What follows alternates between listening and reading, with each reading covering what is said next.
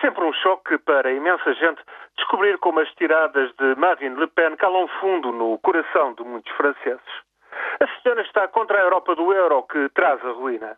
Abomina essa burocracia desalmada de Bruxelas que põe em causa a dignidade e soberania da nação. Marine ergue-se contra os minaretes e as hordas islâmicas que mancham o sol pátrio e ameaçam subjugar a França cristã. A Frente Nacional proclama o seu desprezo pela plutocracia. Odeia financeiros gananciosos, políticos corruptos e falhados.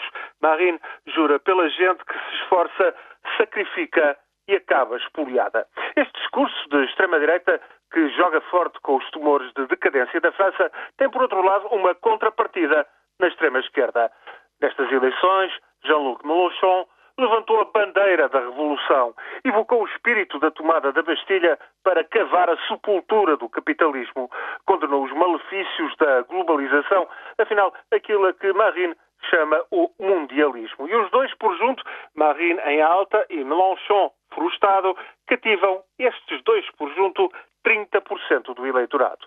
Depois, toda esta retórica contamina o resto da direita e o resto da esquerda.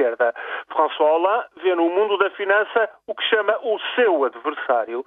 Nicolas Sarkozy diz ser um bastião contra os antipatriotas que querem conceder direito de voto a imigrantes nas eleições locais.